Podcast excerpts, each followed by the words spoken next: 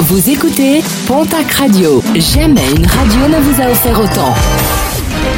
L'information locale à 9h, c'est sur Pontac Radio. Bonjour Jean-Marc Courage Sénac.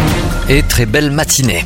Réunion ce matin de l'inspection académique dans les Hautes-Pyrénées. Les syndicats sont convoqués pour évoquer la rentrée prochaine. De nouvelles suppressions de postes sont prévues dans le second degré, l'équivalent de 24 équivalents temps plein pour les lycées généraux et technologiques, croit à savoir le SNES FSU.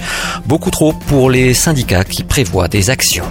N'oubliez pas la réunion d'information sur le programme de rénovation et de remise en exploitation de la ligne ferroviaire Montrégeau-Luchon. Ce sera ce soir 20h30 du côté de la salle des fêtes de Lourbarousse.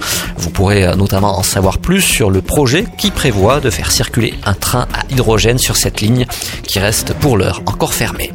Le programme sportif de ce week-end, on démarre comme d'habitude avec du rugby et le championnat de Pro D2. Déplacement ce soir de Mont-de-Marsan à Rouen. Coup d'envoi de la rencontre à 20h. Biarritz de son côté reçoit l'équipe de Nevers et ce sera à 20h45. En basket cette fois-ci, Jeep Elite. L'élan béarnais se déplace demain samedi au Portel.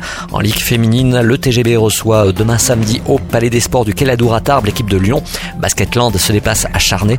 Premier rebond programmé à 20h pour ces deux rencontres. En football, championnat national, le Pau FC qui a retrouvé la semaine dernière sa place de leader au classement se déplace ce soir à Ajaccio, avant-dernier au championnat.